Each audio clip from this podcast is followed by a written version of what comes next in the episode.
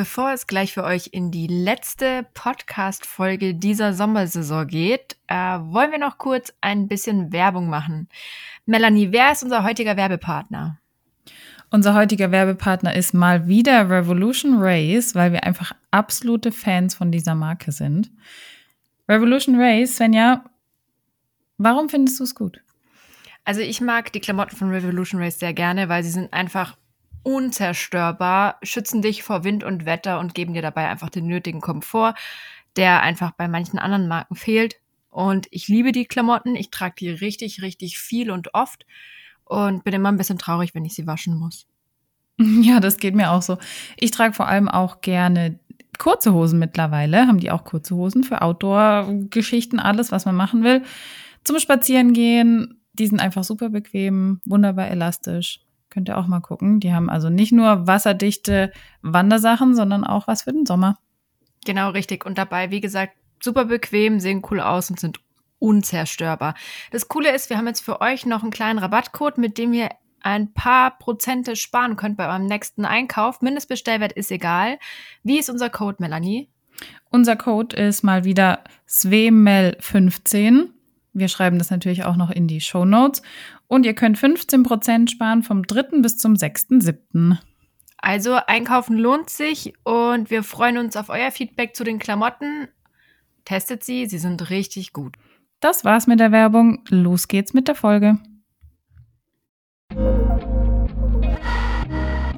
Takt und Verstand, der Islandpferde-Podcast. Alles rund ums Islandpferd mit Svenja und Melanie.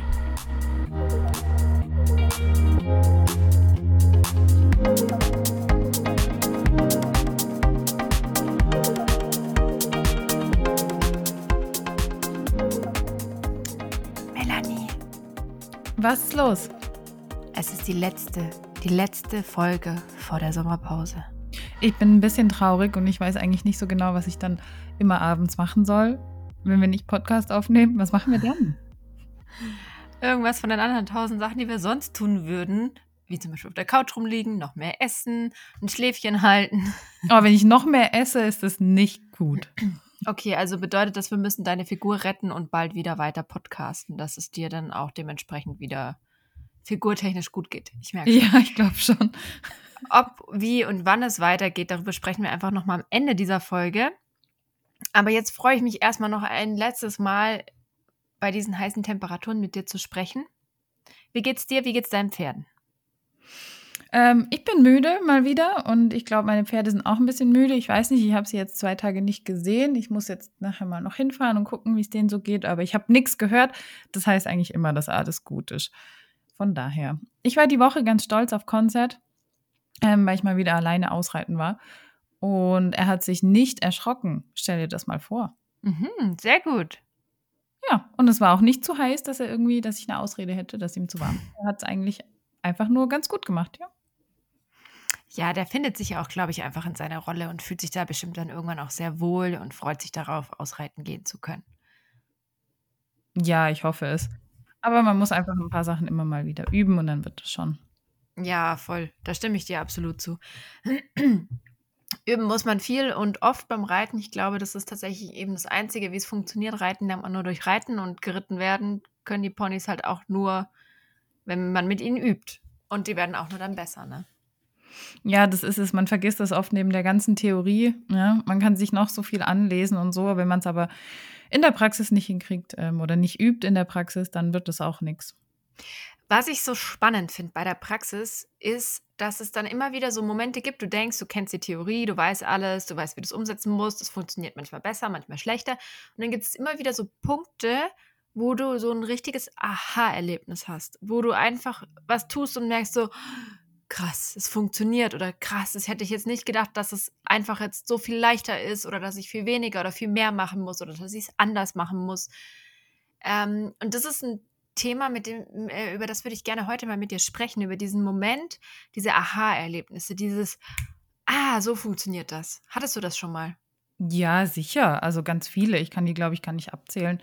Aber das noch überraschendere, naja, eigentlich ist es nicht überraschend, aber es ist einfach bei jedem Pferd nochmal anders. Ja, wenn du mhm. einen Aha-Moment bei einem Pferd hattest und das genau das gleiche bei dem anderen Pferd probierst und es geht nicht.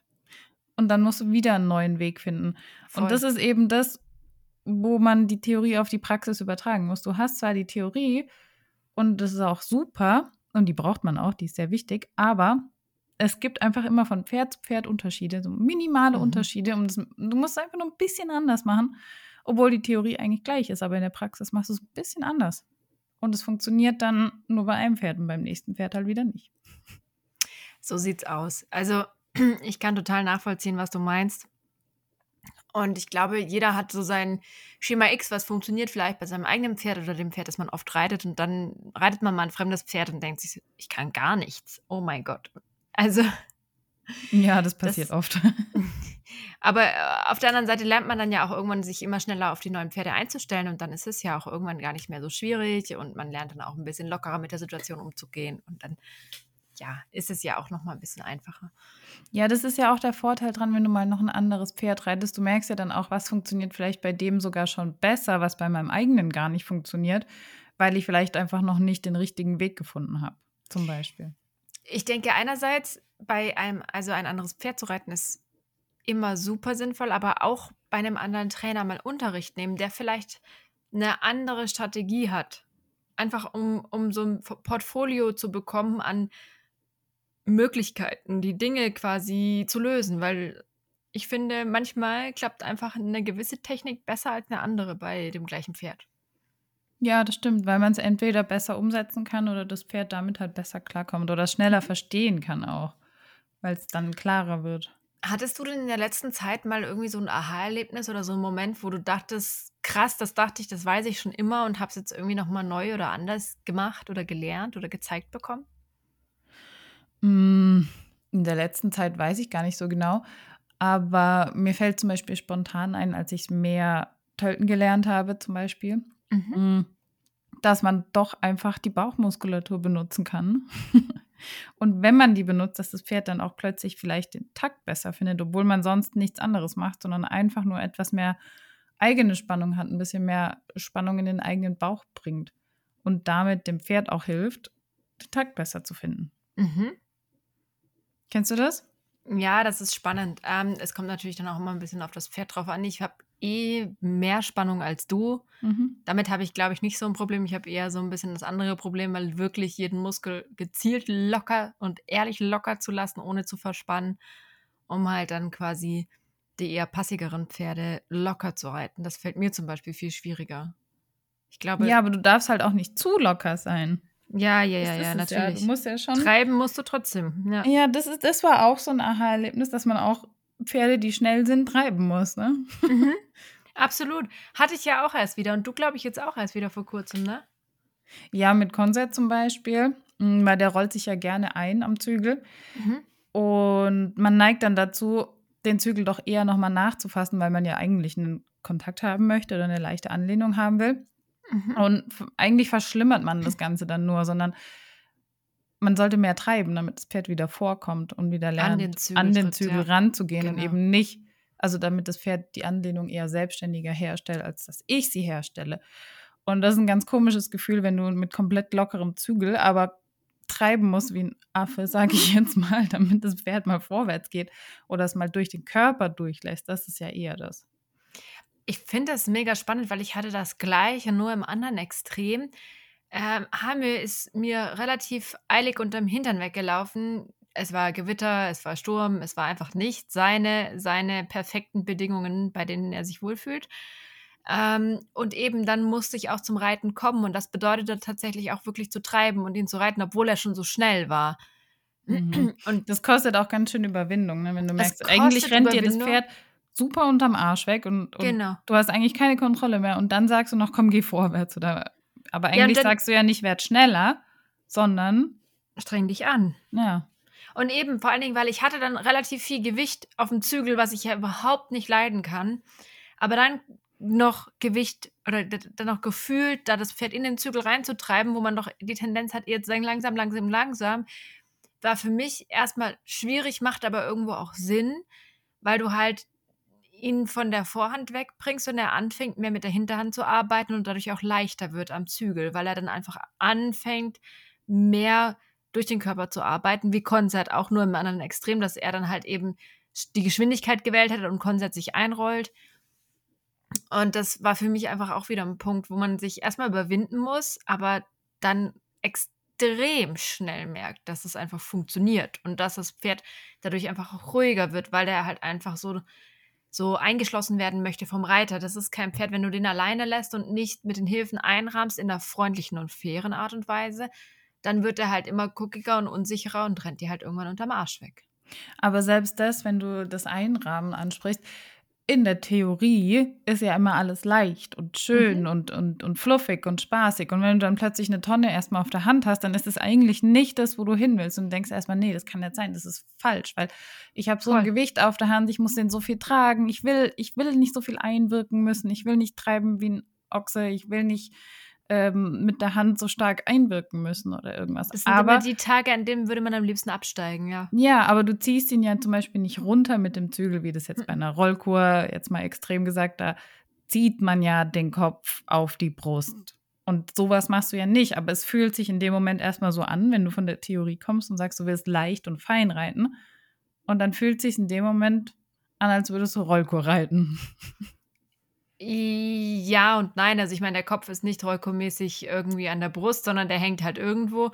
Aber da geht es halt wirklich darum, dass er dann auch, sobald er dann auf den Schenkel reagiert hat, kann ich ja auch sofort dann leicht und fein an den Zügehilfen wieder werden. Ja. Also das ist ja das Spannende. Ich kann ja dann, komme ja dann zum Nachgeben. Ich komme ja nicht zum Nachgeben, wenn ich ihn einfach nur rennen lasse. Aber wenn ich ihn dann ein bisschen mehr am Schenkel und am Sitz hat und er ein bisschen besser zuhört, er so ein bisschen mehr anfängt, wirklich in die Höhe zu arbeiten und nicht nur ins Vorwärts, dann kann ich ja auch wieder anfangen loszulassen. Dann rennt er mir ja auch nicht mehr weg. Aber du musst ja erstmal über diesen Punkt drüber kommen. Voll, voll. Und das war für mich immer so schwierig, wo ich immer nicht wusste, soll ich jetzt am besten Stopp, Stopp, Stopp machen und quasi Bremse, Bremse, Bremse einlegen, um dann anzufangen oder was mache ich jetzt eigentlich am besten? Und da muss man halt wirklich ein ganz gutes Gleichgewicht finden von, hey, wir machen langsam und wir benutzen den Hintern, aber trotzdem darf man das Pferd dann natürlich nicht einfach nur festhalten und ihm irgendwie den Kopf an die Brust ziehen. Das funktioniert ja auch nicht. Und das ist, ja. finde ich, ein sehr schmaler Grad, auf dem man dann so wandert. Ich meine, bei Konzert ist es ja genauso, wenn du da aufsteigen würdest und die Zügel einfach in die Hand nehmen würdest, dann würde sich unter Umständen einfach nur einrollen und wäre dann weg. Und dann hast du ja, ja aber der Rücken ist halt auch weg. Und genau, du hast eigentlich genau. trotzdem ja, du kommst nicht durch mit den Hilfen, weil die nicht ankommen und letztendlich machst du es ja nur noch schlimmer damit. Aber er geht ja trotzdem vorwärts. Also ich meine, er ist ja dann, er rollt sich ein und geht vorwärts. Und das finde ich dann von der Überwindung zu treiben fast noch größer. Mhm. Da wirklich zu sagen, weil du hast ja vorne überhaupt gar nicht das Gefühl, dass du einwirkst, auch wenn nee, eine starke Einwirkung auch nicht das ist, was wir wollen. Aber so dieses Ding zwischen beim Pferd, also der entzieht sich ja dann komplett. Du hast ja durchhängende Zügel und der läuft dann schon schnell los. Und dann musst du wirklich. Genau, und das meine ich, dann neigt man dazu, die Zügel einfach nochmal einen Ticken kürzer zu nehmen, ja, um ja. überhaupt eine Anlehnung aufbauen zu können, wenn man denkt, ich brauche ja schon mal irgendwas, um eine Einwirkung zu haben. Aber gerade da ähm, versuche ich jetzt, ähm, das ihm im Prinzip auch unangenehm zu machen, wenn er keine Anlehnung hat, damit er mal mehr vorkommt, wenn ich mit dem Bein durchkomme. Ich muss ihn eigentlich mhm. nur vors Bein kriegen. Nur in Anführungsstrichen. Das ist, glaube ich, das Schwierigste. das finde ich so mega spannend, weil bei beiden Pferden ist das Thema, der muss vors Bein oder an den Schenkel kommen. Aber beide Pferde machen das auf eine total unterschiedliche Art und Weise. Und das finde ich ja. so interessant, weil eigentlich geht es bei uns beiden um das Thema Treib einfach mal richtig. Und dann kann ich dir noch die andere Variante erzählen. Hm, Halastiatnas Mutter zum Beispiel, Framganga. Mhm. Sehr, sehr temperamentvoll, immer sehr schnell und sehr zackig, zuckig am Schenkel. Aber genau das gleiche Thema. Ist eigentlich eher weggerannt, also mhm. noch schlimmer als bei Hamür.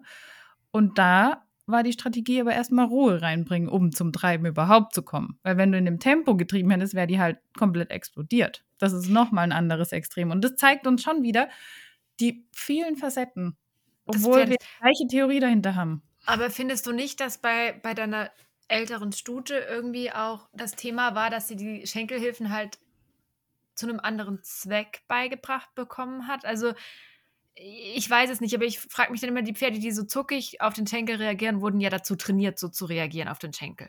Mm, nee, die hatte schon eine sehr, sehr gute Ausbildung, muss man sagen. Aber die hatte einfach wirklich extrem viel Temperament. und mm. immer sehr, sehr viel Tempo. Und die hat, die war sehr, sehr reaktiv und hat einfach sehr schnell reagiert. Und das war ihre Strategie, der Lastaufnahme der Hinterhand zu entziehen. Die ist dann einfach gerannt. Ja, ja. okay. Das ist auf jeden Fall super spannend. Das war eines der Aha-Erlebnisse. Äh, ich hatte aber auch noch ein ziemlich krasses Aha-Erlebnis, was tatsächlich im Moment mein Reiten so ein bisschen oder nicht nur ein bisschen, ziemlich stark beeinflusst hat. Und das ist noch nicht mal eine Woche her. Und es ist witzig, weil das war eine Reitstunde bei jemandem, der eigentlich fast mir nur 45 Minuten lang Geschichten erzählt hat. Und ich bin quasi fast nicht geritten. Wenn, dann bist Aber du nur Schritt geritten, ja. Ich, ich konnte froh sein, wenn ich Schritt reiten durfte. Die meisten Übungen habe ich im Stand gemacht. Also auch solche Reitstunden gibt es mal.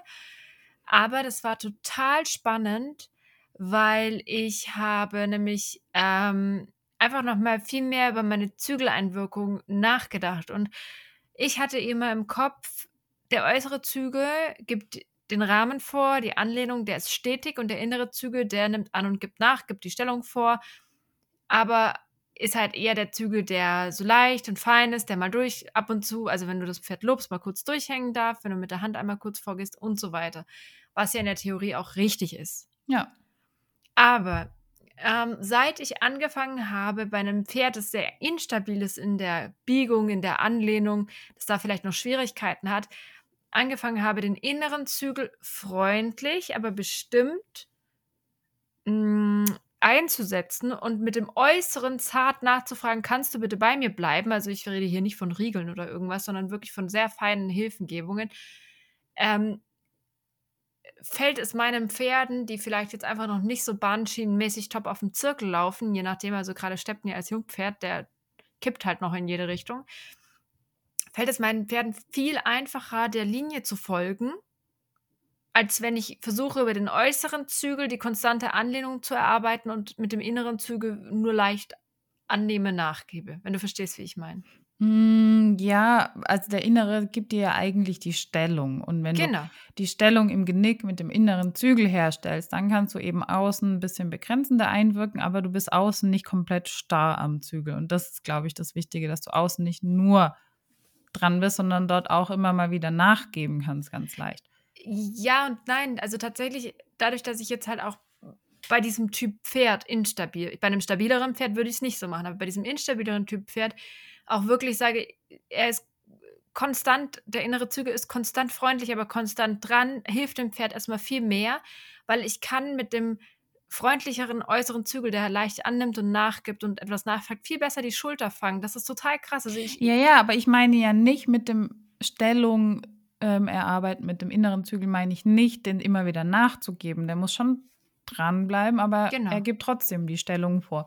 Und nachgeben heißt, in dem Fall eben nicht den Zügel komplett loslassen, sondern die Anlehnung erhalten, aber ganz fein nachzugeben, so fein, dass es eben ankommt. Jetzt ein Beispiel einfach nur, du spannst die Hand mehr an und du lockerst die Hand ein bisschen, die Muskulatur der Hand. Allein das ist, kommt ja schon im Pferdemaul an. Ja, der Punkt ist, also ich kann dir mal ein ganz simples Praxisbeispiel geben. Der Hamö Hamir hat immer die Tendenz gehabt, wenn er sich der Zirkellinie zum Beispiel oder des, des Kreises entziehen wollte, hat er einfach eine Zeit gehabt, da hat er einfach krass über die äußere Schulter gedrückt und hat quasi einfach sich entgegen des äußeren Zügels erwehrt. Und dabei war er dann noch fest und ist noch relativ schnell geworden. Das war eine ziemlich schwierige Situation, weil du natürlich tendenziell eh schon ins Ziehen kommst, was ja nicht gut ist. Wenn ich aber immer darauf bedacht bin, mein innerer Zügel, der ist freundlich und gibt nach, damit ich nicht nur im Ziehen bin und der Äußere ist starr, war das ein bisschen so, wie wenn sich die Situation potenziert. Mhm. Dadurch, dass er ja immer fester auf der äußeren Schulter war. Jetzt habe ich das eben umgedreht und habe gesagt, okay, der Innere bleibt konstant, wenn er das macht. Der Äußere bleibt aber freundlich. Dann war es für mich viel leichter, die Kreislinie zu halten, weil auf einmal diese Starre in der äußeren Schulter nicht mehr da war, weil einfach er sich nicht so draufhängen konnte und gleichzeitig hatte ich eine viel sichere Führung durch die innere Hand, die einfach auch ein bisschen nach innen zeigen konnte. Wichtig war, ich habe nicht nach hinten gewirkt, sondern wirklich breite Handführung eher nach innen und freundlich, aber trotzdem bestimmt. Und dadurch, genau, um die Stellung herzustellen. Weil genau. wenn er die Stellung hat, dann muss er sich ja ein bisschen locker machen. Und dann kann er nicht so komplett gegendrücken. Ja, das kann er schon sehr gut. also er kann auch mit komplett umgebogenen Hals noch in die andere Richtung laufen. Das hatten wir ganz am Anfang, das haben wir zum Glück gar nicht mehr, aber das ist auch möglich, weil er so instabil war. Mhm. Aber, also das war für mich ein krasses Aha-Erlebnis, weil ich einfach einen Weg gefunden habe, mein irgendwie sehr instabiles, aber irgendwo doch starres Pferd in eine Biegung zu bringen, ohne ins Ziehen zu kommen und trotzdem die Situation aufzulösen und mhm. irgendwie ins Arbeiten zu kommen, weil das war so ein Punkt, da bin ich immer, das war wie als ob wir uns verkantet hätten und da bin ich dann nie rausgekommen, weil ich habe dann, wenn du mit dem inneren Schenkel dann noch treibst und der äußere Zügel verhebt, aber die Schulter nicht, es wird immer irgendwie ätzend. Wenn er wirklich ja. dann gesagt hat, mir geht die Kraft aus und das war für mich ein total krasser Knackpunkt. Und irgendwie irgendwie absurd, dass das einfach man so lange braucht, um das irgendwie rauszufinden, weil es ist eigentlich ja nichts Komplexes oder nicht. Nein, aber es ist halt pferdeabhängig, weißt du, bei ganz mhm. vielen funktioniert das halt viel leichter, weil die viel besser im Gleichgewicht sind oder viel leichter im Genick sind oder dass denen einfach super leicht fällt, auf die Kreislinie erstmal zu gehen und dann kommst du gar nicht in diese starke Konfliktsituation, dass mhm. das Pferd so auf der Schulter festhängt oder einfach geradeaus weiterläuft oder was auch immer, wenn Voll. du abbiegen willst. Weil bei vielen Pferden kommst du gar nicht dahin aber bei so einem dann halt schon. Und dann musst du da irgendwie eine Lösung finden. Und das meine ich, ist es äh, mit den unterschiedlichen Pferden. Genau, genau. Würde jetzt bei Halastiatna zum Beispiel, würde ich das, glaube ich, ganz anders lösen. Ja, aber die ist aber auch eine Zeit lang mal, wenn ich ähm, auf dem Zirkel abbiegen wollte, einfach geradeaus gelaufen, hat mich mhm. komplett ignoriert. Lag aber daran, dass sie die Stellung nicht hatte. Genau, genau. Weil seit sie das kann mit ähm, Stellung halten, ist das überhaupt kein Problem mehr. Dann kriegt sie auch die Schulter rum. Die ist aber auch vom, vom Pferdetyp her ganz anders. Die hat ja, ja, viel mehr Spannung in sich, ist in sich viel stabiler. Ist ja quasi fast das komplette Gegenteil von Hamil, weil er ist ja wirklich so super. Jede, jedes Körperteil macht gefühlt irgendwas anderes. Und bei ihr ist es so, ihr fällt es schwer, aus ihrem Muster herauszukommen und neue Bewegungsmuster anzunehmen oder mal schnell sich umzustellen. Also gerade. Ist halt eher so ein Panzer, der gerne genau. gerade ausrollt. Wobei Rollen darf man ja jetzt echt nicht mehr sagen. Sie hat eine ganz gute Figur bekommen. Ja, also sie rollt nicht mehr. ja, das war auf jeden Fall eines meiner äh, vielen Aha-Erlebnisse, die ich schon während meines Reitens hatte. Und ich glaube, man sollte als Reitschüler, und jetzt setze ich die Messlatte ziemlich hoch, den Anspruch haben, ab und an, nicht bei jeder Reitstunde, aber in unregelmäßigen Abständen sollte man gewisse Aha-Erlebnisse auf seinem Pferd haben. Wenn man mit einem guten Reitlehrer zusammenarbeitet, hat man die nämlich. Das bedeutet nicht, dass du alle zwei oder drei Wochen immer ein Aha-Erlebnis hast. Das Nein, das geht ja auch nicht. Du wirst auch alle zwei, drei Wochen mal einen kompletten Rückschritt machen und denken, scheiße. Genau, aber es geht, es geht darum, dass es so wichtig, dass es diese Punkte gibt. Mhm. Aber die erreichst du wieder nur, jetzt sind wir wieder beim Thema, wenn du davor an den Punkt kommst, wo du nicht weiterkommst. Oder an einen, einen Konfliktpunkt oder irgendwie sowas. Das ist, du, die erreichst du, glaube ich, nicht mit nur, es geht nur geradeaus.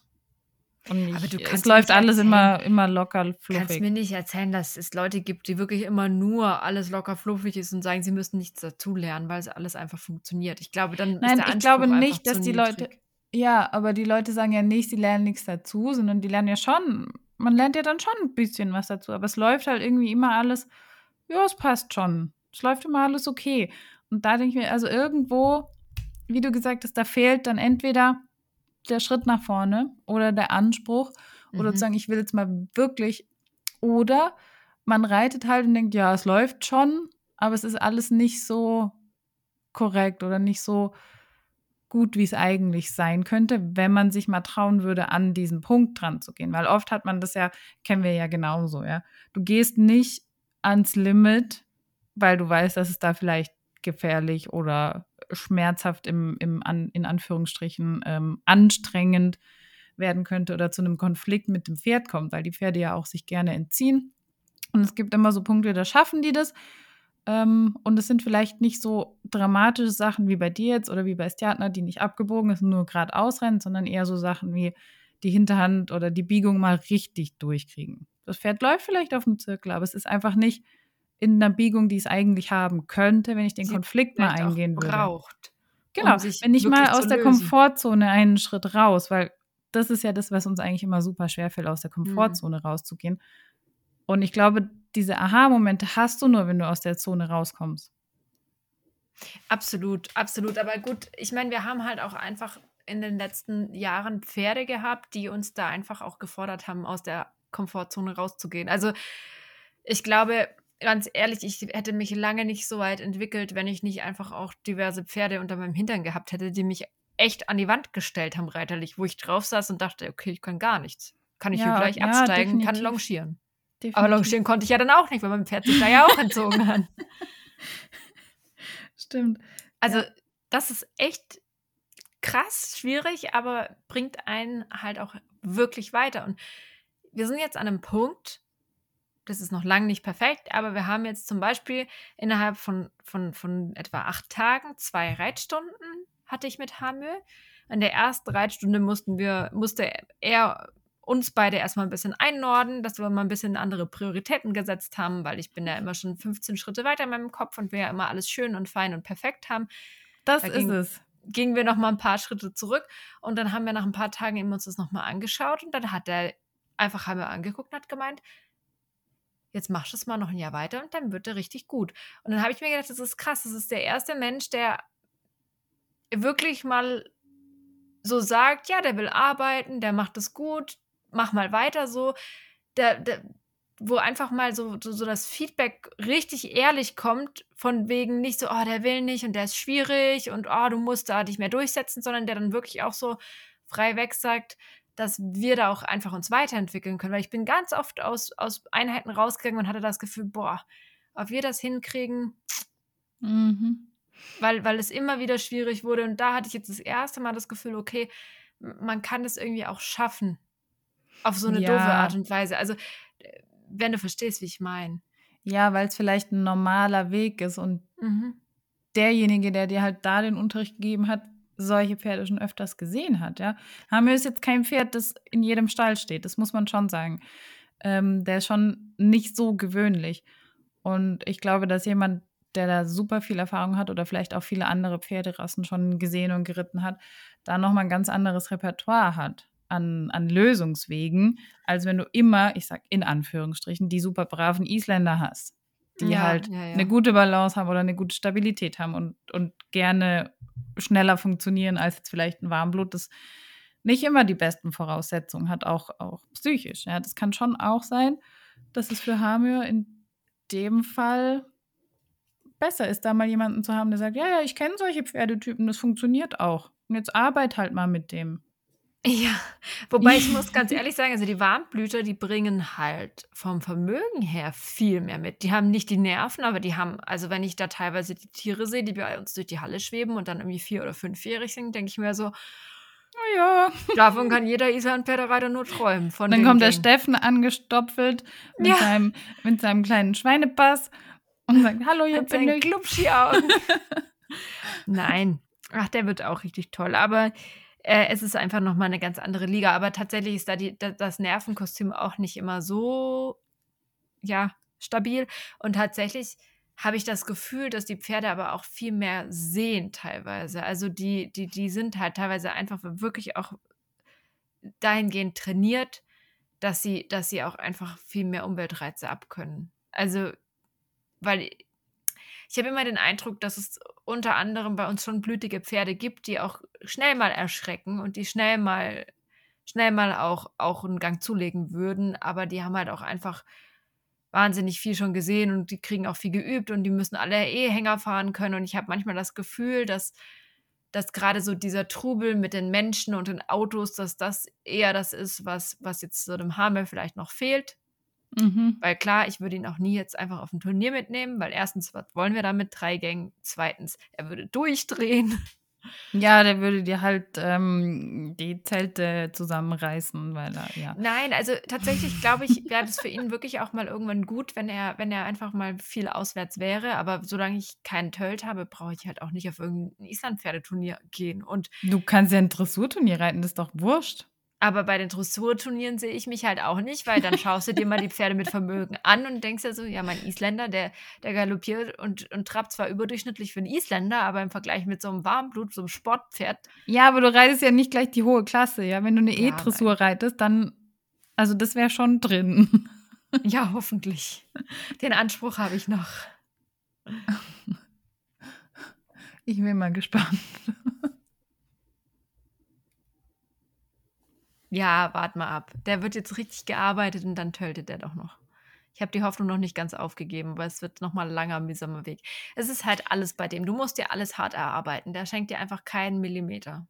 Aber da passt halt auch wieder das davor, du musst dir die vier Gänger vor den Schenkel holen, bis sie, dass du sie richtig Genau. treiben kannst, dass sie es richtig durchnehmen, äh, Genau. durchlassen, um auch den Töll zu kriegen, weil der Hamö hat ja das Prinzip Töll schon verstanden. Den Bewegungsablauf macht er ja auch und das, hat er, Mhm. das macht er ja sogar an der Hand. Also der weiß ja schon, was, Was du willst und worum es geht. Nur kommst du halt nicht über diesen Punkt hinweg, wenn er nicht am Schenkel ist, weil dass du ihn einfach nicht vorkriegst in dem Moment. Und dann hilft auch nichts, nochmal vor hinten mit der Gerte noch mehr Druck zu machen, weil das kapiert er nicht. er dir nur weg. Ja. Das bringt gar nichts. Ja, es ist tatsächlich immer das Thema, mh, da glaube ich auch tatsächlich, und das klingt jetzt wieder so esoterisch, aber einfach noch so ein Vertrauensding, dass er sich nicht dem Reiter so komplett hingeben kann und sich so komplett ihm überlassen kann, zu sagen, okay, und wir machen das gemeinsam, weil er halt vielleicht auch diverse Sachen schon erlebt hat. Wir am Anfang auch nicht alles richtig gemacht haben, aber er mit Sicherheit auch es einfach nicht einfach hatte äh, in seinem Reitpferdeleben bisher mit seinen körperlichen Spezialitäten, die er eben hat, weil er halt einfach durch seine ganze Schwabbeligkeit und, und, und, und Mobilität da einfach viel mehr Kraft aufwenden muss, um sich halt dementsprechend zu stabilisieren. Und da hoffe ich schon, dass wir irgendwann hinkommen, dass er auch einfach sich da so ein bisschen fallen lassen kann und so richtig in die Arbeit kommt. Aber mir wurde gesagt, der will arbeiten, der, der muss was tun, der möchte Und das ist der Gedanke, an den du dich jetzt halten wirst. Und nicht an den Gedanken, der will nicht. Ich habe ich hab halt einfach jetzt schon wieder heute das Problem, ich muss nachher auch noch in den Stall fahren und ich bin jetzt schon wieder so müde. Und ich weiß genau, also du hättest mich mal sehen sollen, ne? Meine Reitstunden gehen 25 Minuten. Und ich steig ab und ich bin von Stirn bis Ferse komplett nass. Das ist richtig eklig, weißt du das? Es ist total widerlich. Es ist abartig. Und das Wenn ist du so dann den. Abdruck von deinem Hintern noch im Sattel sehen kannst, richtig geil. So weit, so weit war ich, glaube ich, noch nicht. Aber ich bin, also, also ich habe das letzte Mal, ich so, hey, du hast uns echt fertig gemacht, hat nur gelacht, hat gemeint, ja, ist ja auch warm heute. Und ich dachte mir so, ja, es war, war auch wirklich warm. Also ich habe bestimmt auch einfach geschwitzt, weil es warm war und ich eine schwarze lange Reithose anhatte. Bla bla Aber- bla. Svenja, du musst jetzt einfach reiten lernen. Ja, ich versuche ich versuch schon so lange reiten zu lernen. Kann mir irgendjemand mal sagen, wann man endlich mal reiten kann? Ja, das möchte ich auch gerne wissen. Es wäre einfach mal schön, das Rezept zu haben, ne? Ja, aber man lernt halt reiten nie komplett richtig. So ist es. Ich würde vorschlagen, Wir gehen wir jetzt machen reiten. jetzt mal einen Sommer. Nein. Ähm, Wenn es unter 30 Grad hat, kann man auch ein bisschen reiten. Man muss es ja nicht komplett übertreiben. Ja, das stimmt. Aber ja, wir können jetzt immerhin schon acht Zirkel am Stück galoppieren, auf beiden Händen. Ja, siehst du, kann ich nicht. Ja, Ah, es, fordert, es fordert von mir mehr Kraft als von meinem Pferd, weil ich ja einfach das auch gerade, also ich bin das einfach nicht mehr gewohnt, acht Zirkel am Stück zu galoppieren. Bist Aber eigentlich ist es überhaupt nicht viel. Das ist ja Und- schlimm. ohne Bande. Du musst bedenken, ich habe in dieser riesigen Halle fast keine Bande, an der ich einen Zirkel galoppieren kann. Also schon, schon Ja, es ist sicher anstrengend. eine Ich gute reite den Hamel dann wieder in einem Jahr, wenn er, wenn er dann funktioniert, okay? Ich bin ehrlich gesagt ja dafür, dass du Hamel nicht erst in einem Jahr reitest, sondern schon früher. Das schauen wir mal. Aber das schauen wir einfach mal. Ja. ja, Melanie, wir gehen jetzt in die Sommerpause. Kommen wir nochmal wieder? Oder ist hiermit der Taktenverstand Podcast für immer und ewig beendet? Nein, ich möchte den nicht für immer und ewig beenden. Dazu macht mir das zu viel Spaß. Ähm, ich hoffe, euch da draußen macht es auch zu viel Spaß, uns zuzuhören. Wenn ihr uns loswerden wollt, dann könnt ihr das schreiben. Ähm, ob wir es dann machen, ist eine andere Frage. Alles an melanie.taktenverstand.de. Genau. Ähm, aber es wird diesen Sommer nicht ganz still werden um uns, sondern wir haben schon ein bisschen angekündigt, es gibt ein kleines Sommerspecial, aber nicht nur mit uns allein, Svenja. Ja, Sondern- wir haben ein ziemlich tolles, feuchtfröhliches Sommerspecial mit Easyflix und ähm, einigen tollen Trainern geplant und freuen uns da wahnsinnig drauf. Und eventuell wird der ein oder andere Podcast ganz schön, ganz schön spannend, geballt voller Wissen und extrem kurzweilig sein. Also auch wenn wir in der Sommerpause sind, es wird auf diesem Podcast-Kanal nicht ganz still sein. Genau. Eigentlich haben nur wir beide in unseren großen Folgen und Töltverhör hat äh, Pause. bis irgendwann im September. Da melden wir uns auf jeden Fall wieder mit unseren, Re unseren regionalen, wollte ich sagen, unseren regelmäßigen, normalen Folgen wieder. Aber ihr solltet das Summer Special auf keinen Fall verpassen. Dem habe ich nichts mehr hinzuzufügen. Ich wünsche noch einen wunderbaren Restsommer. Wir hören uns. Viel Spaß beim Schwitzen.